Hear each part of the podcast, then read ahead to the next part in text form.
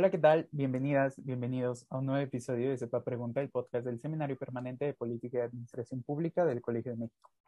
En esta ocasión, tenemos el honor de que nos acompañe María José Martínez, psicóloga y activista en temas de prevención del delito desde las cárceles, derechos humanos y reinserción. María José, muchas gracias por aceptar nuestra invitación. Muchísimas gracias a ustedes por, por buscarme y por, por abrir este espacio a este tema tan importante para el país que somos nosotros y nosotras, las y los jóvenes. Pues eh, en sintonía con nuestro tema del semestre, que es Diálogos rumbo al 6 de junio, eh, vamos, vamos a conversar un poco sobre el papel de las y los jóvenes en la participación en la vida política en México. Entonces, con esto en mente, la primera pregunta que te haríamos sería, ¿cuáles son las condiciones de entrada a los partidos políticos que se enfrentan hoy en día las y los jóvenes? Yo, yo creo, digo, son, son muchas las condiciones este, que, que, que, pues, condicionan la entrada y la participación de las y los jóvenes en la vida política partidista del país. Pero yo creo que una de las principales es el influyentismo que, que hay dentro de los partidos políticos. O sea, eh, que es, es mucho más fácil que te volteen a ver si tienes un contacto adentro o si alguien cercano a ti tiene un contacto adentro, a que si, si tocas la puerta como quiero, quiero participar, ¿no? ¿Cómo, ¿Cómo le hago? ¿Qué puedo hacer? Eh, creo que más bien es como pues, por medio de los contactos, ¿no? Y no tanto como por, por medio de las capacidades y de las ganas que las y los jóvenes, que muchos tienen y que no pueden participar por esto, ¿no? Entonces, ¿y, esto a qué se debe? Yo creo que mucho se debe que, que seguimos como replicando este modelo arcaico dentro de los partidos, ¿no? Que muchos dicen que ya está cambiando la dinámica al interior de los partidos y, y, y no, la realidad es que no. La, la, realidad es que, pues, hay unos que dan una imagen que es completamente, pues, pues falsa, o sea, porque, pues, dan la imagen de, ah, sí, aquí tenemos otros jóvenes y le abrimos la puerta a las y los jóvenes de, del país y, y, pues no, no, la realidad es que, que es, es completamente falso, ¿no? Eh, y, y, creo también que pues, estos pactos como de poder de grupos políticos, eh, pues hay, algunos pequeños y otros que no son tan pequeños, pero estos pactos de esos grupos políticos que, al final, pues como que someten a las y los jóvenes. Eh, estos, estos intereses de, de dentro de los grupos políticos pues van por arriba de, las y los jóvenes y de la, de la participación y de las capacidades que podemos tener adentro y de lo que les podemos aportar tanto a los partidos como al país.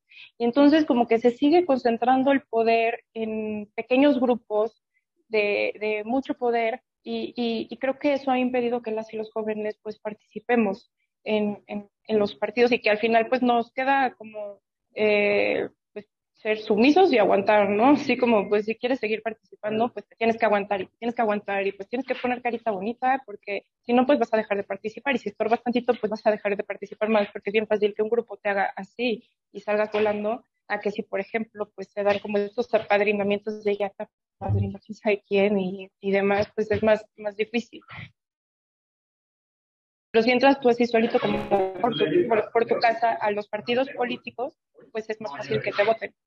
Y, y otra cuestión que, que, me gustaría resaltar, por ejemplo, yo desde mi experiencia, siendo mujer joven, que, que digo, ahí pues ya, ya cierta discriminación, ¿no? Pero, pero no es igual a una mujer joven indígena que, por ejemplo, yo estudié en una universidad privada, que la otra ella estudió en una universidad pública. Si yo llego a, tomar, a tocar las puertas a un partido, es mucho más viable o mucho más fácil que me hagan caso a mí a que le hagan caso a, a la otra mujer. Entonces esa es otra realidad. Que, que, partimos también de los privilegios y que creo que, que nuestra generación sí está intentando cambiar esto.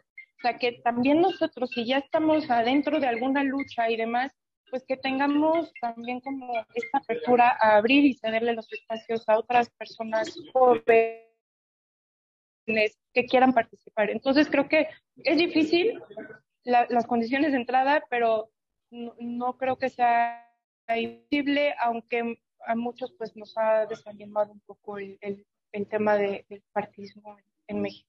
tomando en cuenta esto que nos comenta sobre los impedimentos y condiciones, eh, ¿qué desafíos enfrentan las y los jóvenes eh, que participan en la vida partidista en México?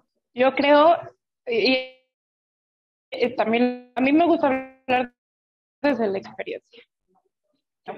Yo creo que uno de los principales desafíos que enfrentamos así los jóvenes es el joveneo. O sea, no sé si les ha pasado que, llegan a un lugar y por el simple hecho de ser jóvenes, pues ya, ya como que ya no les tomado en cuenta igual, ¿no?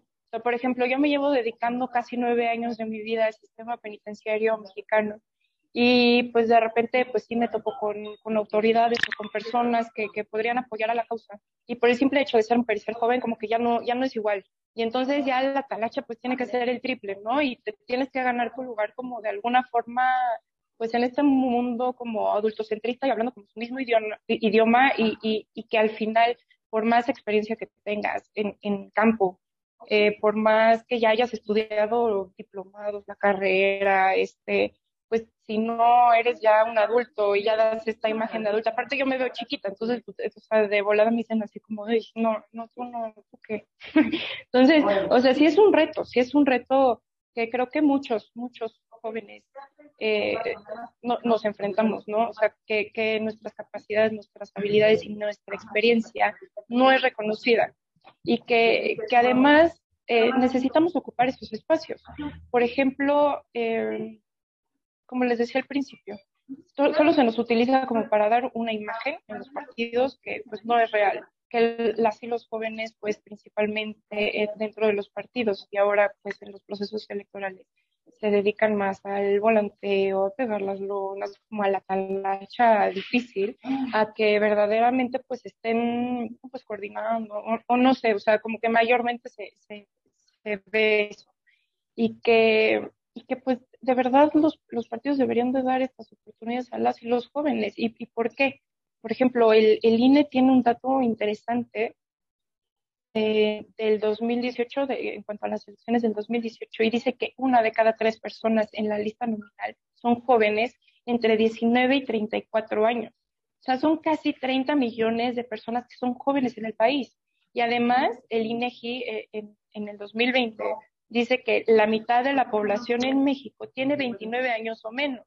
O sea, e, e, y, dónde estamos representados y representadas, no? O sea, en, en, la edad media en, de las y los legisladores, en, en las distintas cámaras, es de 51 años. O sea, es de 51 años. ¿Cómo? ¿Cómo?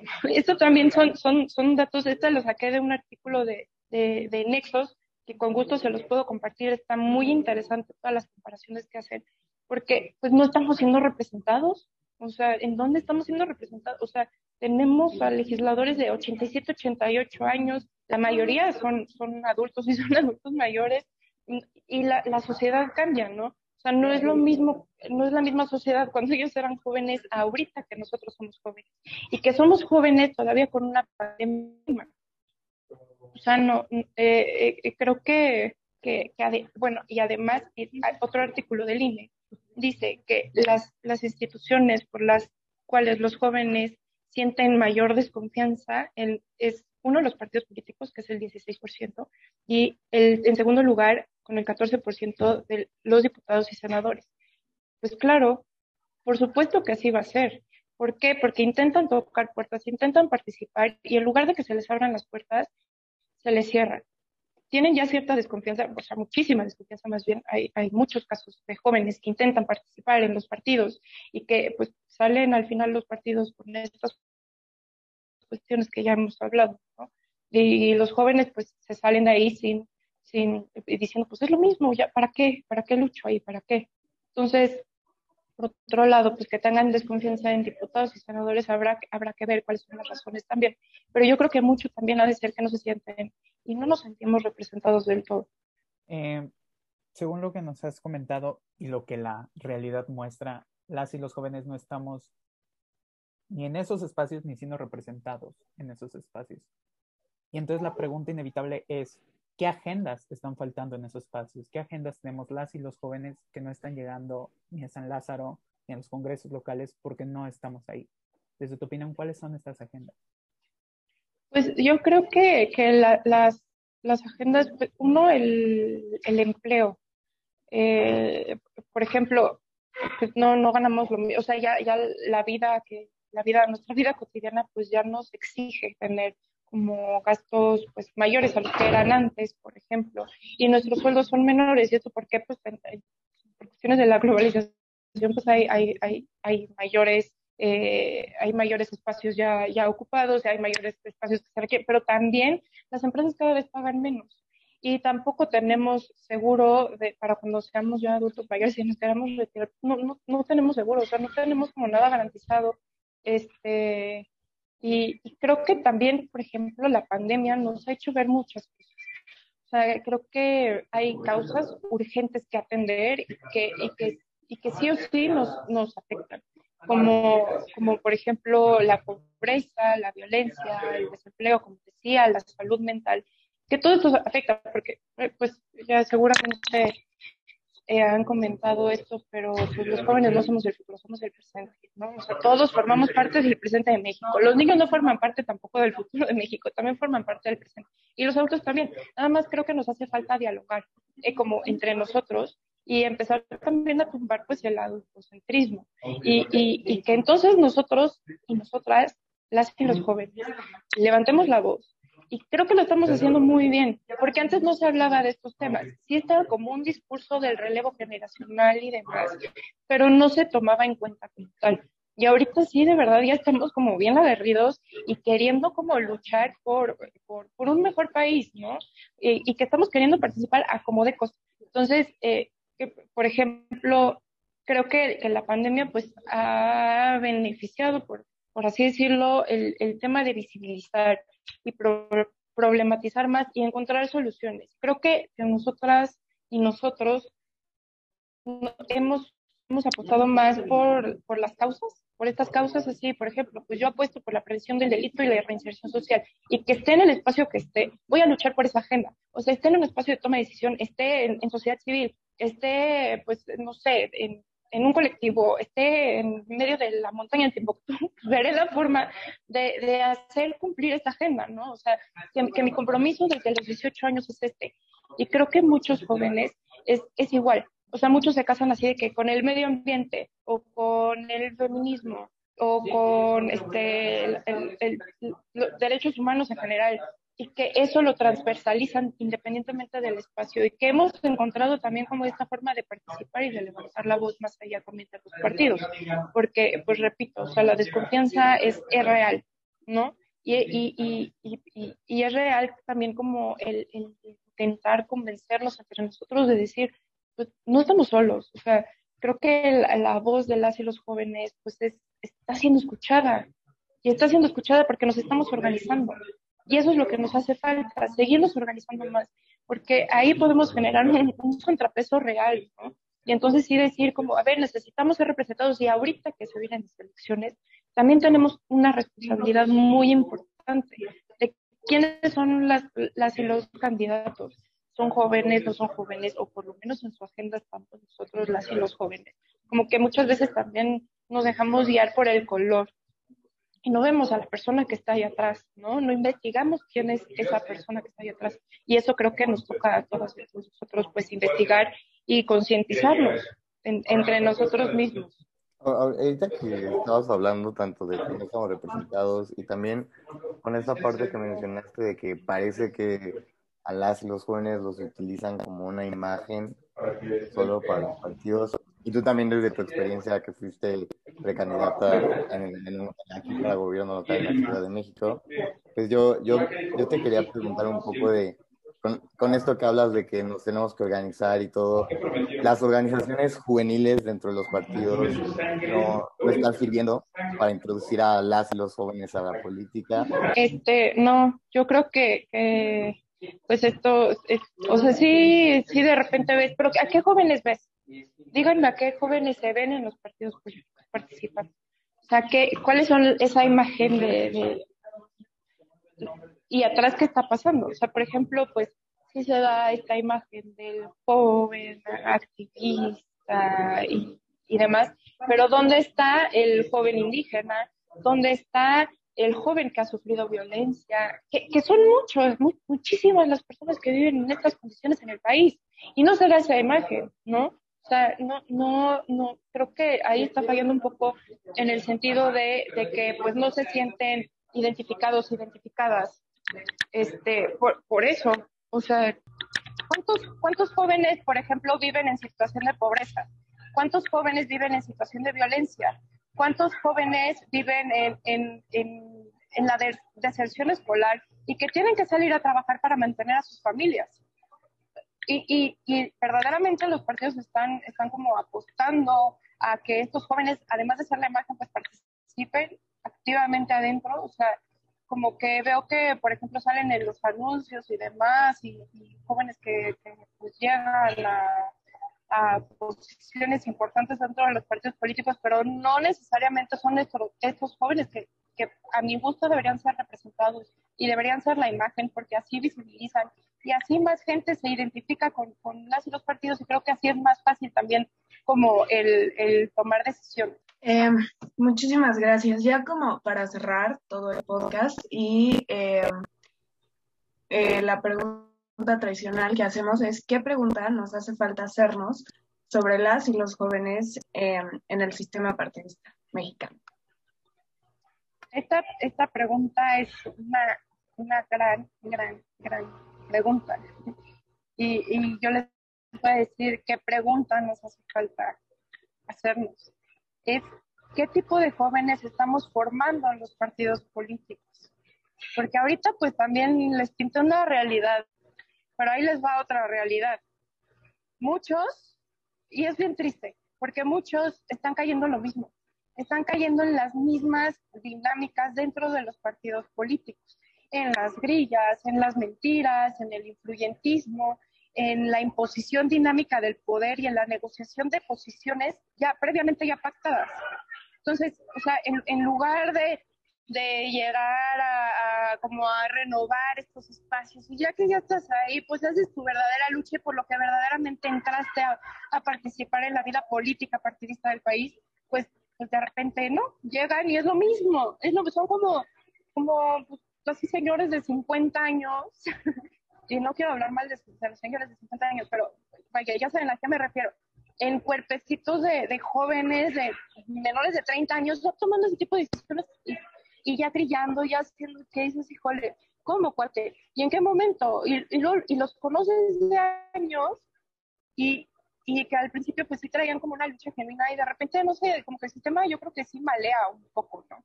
O, o, más bien como que te come y, te, y, tienes que hacerte del callo. Y luego me decían, como no, este, te falta malicia. No, creo que no me falta malicia. O sea, ¿por qué, ¿por qué normalizar eso? ¿Por qué normalizar lo, lo maquiavélico? ¿Y por qué normalizar los pactos? ¿Y por qué normalizar todo esto? O sea, que, creo que también es eso. Y es un poco, pues, también nadar contra corriente y, y, y, si ya estás ahí, pues, pues quienes estén y quienes vayan a escuchar de los distintos partidos, si ya están ahí, de verdad recuerden hace años por qué entraron, si su lucha era genuina y si era genuina, pues abran y cedan esos espacios a, jóvenes que, que, que, necesitan estar ahí, que quieren estar ahí, que podrían hacer, hacerle un cambio brutal y mejorar las condiciones de vida en general en nuestro país. Entonces, creo, creo que es eso, creo que ahí nos debemos como, como esta como corresponsabilidad entre las y los jóvenes, que, que si, por ejemplo, como muchas veces lo tenemos las mujeres y otras no, que si me invitan a mí a un espacio, pues entonces cederle el espacio, o sea, si yo soy mujer blanca, privilegiada, pues cederle mi espacio a alguien que, que, verdaderamente eh, acuerpe las, las violencias más fuertes que vivimos las mujeres y las mujeres jóvenes en el país, ¿no? Sea, como el saber también qué, qué acuerpamos y qué no, y, y, y, y, eso, abrirle, abrirle y cederle los espacios a, a, la, a las y los que vienen. Y pues también nosotros, con nosotros mismos y con los niños, o sea, porque las y los niños también están aquí, y también de verdad luego platicamos este, con, con niños, no sé si les ha pasado, pero tienen luego unas respuestas mucho más brillantes que muchos de las y los legisladores que están en las cámaras, o sea, es un, es un mundo compartido, ¿no? O sea, no es solo de los adultos, es un mundo compartido y creo que los adultos deberían de, de abrir y ceder estos espacios. Nosotros como jóvenes, a su vez, abrir y ceder espacios jóvenes y pues platicar también con los niños cómo, cómo ven, cómo ven su, futuro en este país y trabajar juntos por un, por un México mejor. Muchísimas gracias eh, a María José por acompañarnos y a todas las personas que nos escuchan. Eh, no olviden escuchar el resto de los podcasts que tenemos para eh, otros temas también muy interesantes y seguirnos en nuestras redes sociales, arroba CEPAPColmex en Instagram y Twitter y Seminario de Política y Administración Pública en Facebook. Muchas gracias, María José, y nos vemos en el siguiente podcast.